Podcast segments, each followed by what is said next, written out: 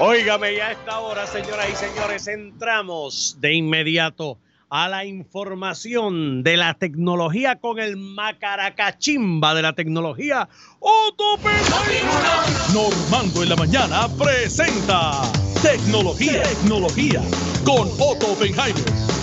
Y aquí yo estoy, señoras y señores, en mi oficina con esta ventana que me tiene una vista espectacular a esta hora de la mañana. Ah. y vamos de inmediato con Otto. Buenos días, Otto. Saludos. Normando, aprendiste a vivir.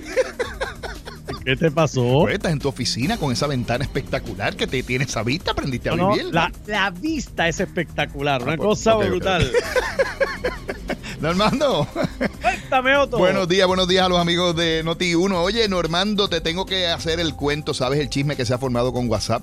Por, no sé si has visto que te, han- te tienen que haber llegado mensajes de WhatsApp que te salga, que te van a robar la información, que Facebook va a publicar todo lo tuyo. ¿Lo, lo has recibido? la cosa y que le haga una qué sé yo cosa que va a salir una flechita verde y bla bla bla bla. Correcto. Bueno, lo que pasa es que Facebook está cambiando lo que se llama los derechos de privacidad o el contrato de privacidad que ellos tienen contigo. Tú sabes que a raíz de lo que sucedió con Donald Trump, pues hemos aprendido que las redes sociales no son de nosotros y que en realidad lo que llamamos redes sociales no son otra cosa que medios de comunicación que están siendo manejados, ¿verdad?, por entidades privadas.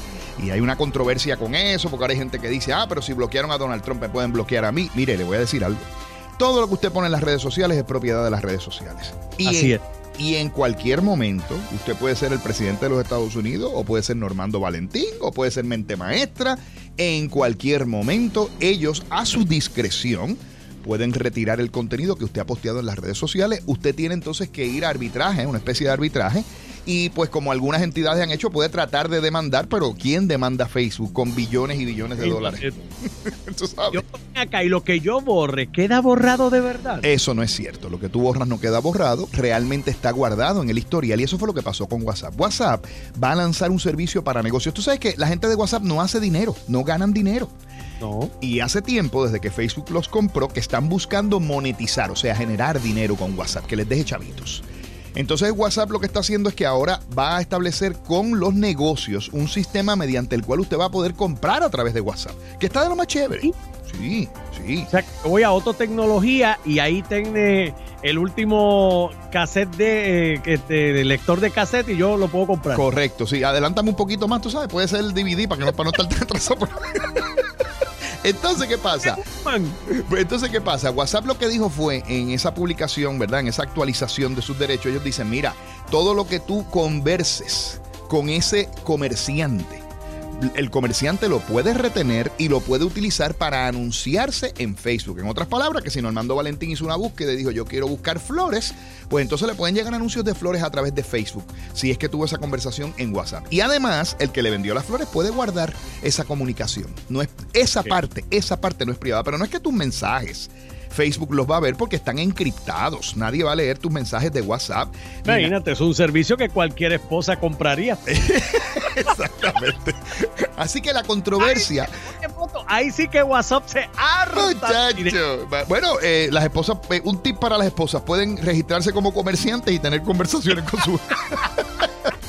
Así que lo que va a hacer WhatsApp es que empezando en febrero 8 le va a pedir a la gente que acepte los nuevos términos, ¿verdad? Del contrato y les va a dar hasta mayo 15 para que la gente los lea con calma, los asimile, porque ellos dicen que hay mucha confusión con eso. Vamos a ver si es cierto, porque yo está verdaderamente nada que venga de Facebook yo lo tomo con mucha confianza. Pero bueno, Normando, Cuéntame. de la convención de electrónica que fue la semana pasada, todavía siguen saliendo productos nuevos y cosas interesantes. Pero uno que me llamó mucho la atención es de una compañía que se llama Morari. Morari ha creado un parcho, yo te envié las fotos para que tú la veas, ha creado un parcho. Y ese parchito que parece como una mariposa, se supone que tú te lo pegues en, en- en lo que llamamos el NIE, que es la parte, ¿verdad? Entre, entre el... El nie, que ni es una cosa ni es la otra. Exacto. Pues supone que te lo pegues allá abajo, ¿verdad? Y entonces está diseñado para enviar un pulso eléctrico y un estímulo de manera tal que usted no ejecute mal a la hora de la intimidad. Mira qué lindo lo puse. Mira qué lindo lo puse. O sea que usted está en intimidad con su pareja y pues usted no quiere hacer una cosa antes de tiempo, pues eso supuestamente a través de la aplicación le manda un choque eléctrico y usted se atrasa. En el proceso. ¿En serio? Sí, en serio. Pero un choque eléctrico, eso no es nada agradable. Bueno, aparentemente suave, suficientemente suave como para distraerte y que tú no, no resbales. Tú sabes, eso, eso, es lo que ellos dicen. Eso es una de las cosas que salió. La otra que salió que me estuvo súper interesante, la gente de Nissan ha sacado una guaguita con una oficina integrada. Es una guaguita tipo van, pequeñita. Usted abre la puerta de atrás sale la oficina de la puerta de atrás y queda como flotando en la parte de atrás de la guagua con computadora y hasta cafetera normando. Y en el techo de la guaguita tiene un balcón al cual usted llega por una escalerita que hay dentro de la misma guagua, donde usted se puede sentar a coger fresquito si usted le interesa. Mira qué, qué chévere eso. Por otro lado, Normando, hay una compañía que acaba de sacar, óyete esto, te voy a comprar uno a ti, uno a Mente Maestra, uno a Yun Yun, uno a Elvira, bueno, a todo el mundo en noti a, a Ileana, a todo el mundo. Es una bandita que tú te pones que tiene dos botoncitos. Uno azul. Una bandita que tiene dos botoncitos. como unas banditas esas de, hacer ejercicio que la gente se pone ahora. Tiene uno azul y tiene uno amarillo. Entonces, Normando, mira cómo es la cosa. Si tú estás contento, aprietas el amarillo con el jefe. Si estás descontento con el jefe, aprietas el azul. ¿Ah? Voy a ver si Alex nos deja ponernos la bandita toda. Muchacho. esto, esto es una banda supuestamente que en Estados Unidos están teniendo problemas para reclutar gente y que en San Francisco y en otras ciudades como Nueva York la gente se está yendo por montones, por manadas y entonces se están yendo a trabajar a otros lugares y esas compañías para tratar de retener a la gente que quieren que estén contentos, pues le pusieron esa bandita para que usted aprieta. Ah, el jefe me hizo esto algo hoy. ¿Tú te imaginas? ponte, ponte aquí en Puerto Rico. Cada día, y es cierto, otros, cada día las personas están buscando su independencia y, hacer negocios y generar ingresos por sí solos y no pertenecer a compañías o empresas. Correcto. Eso es así. Y de hecho, ahí, pues tú sabes que las redes, las cosas no son buenas ni malas, es lo que nosotros hacemos con esas cosas lo que determina si son buenas o malas, ¿no?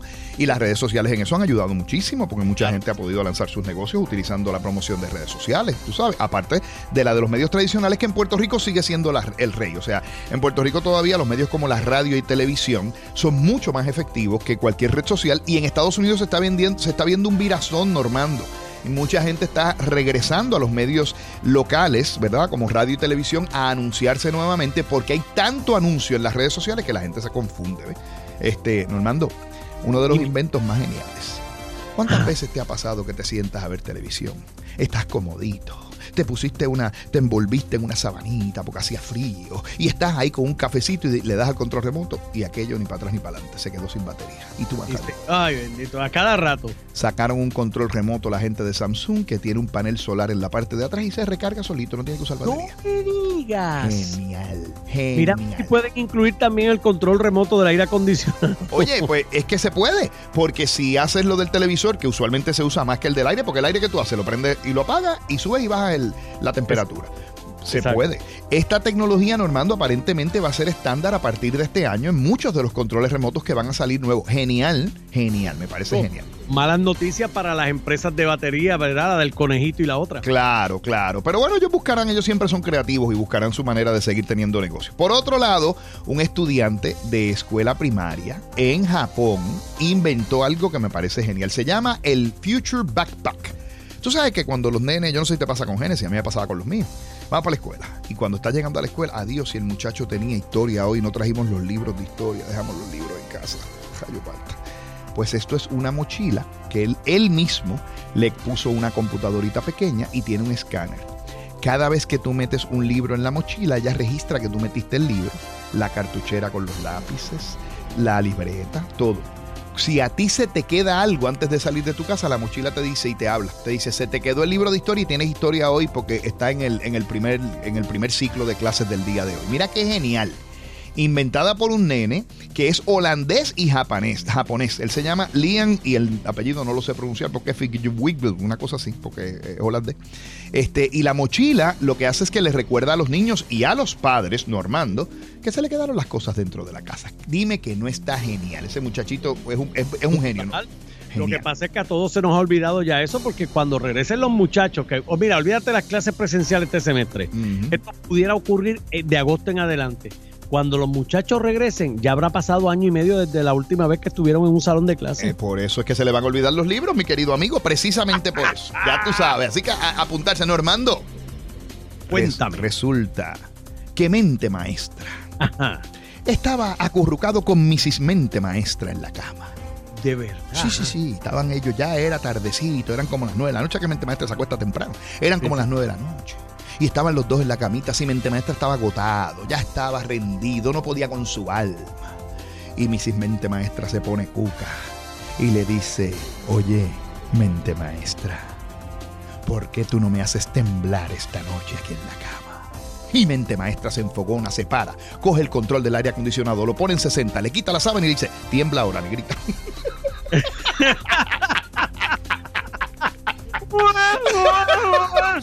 Armando, nos vemos el miércoles. una forma muy poco divertida de ponerla a temblar, ¿sabes? Bueno, pero lo logró. Te quiero, Otto. Igual a ti, Normando. Nos vemos el jueves, si Dios quiere. Y el miércoles tú y yo aquí en Una buena forma de empezar la semana en este feriado con el buen sentido del humor de Otto Oppenheimer. Lo puedes seguir en todas sus redes sociales a través de Otto Tecnología.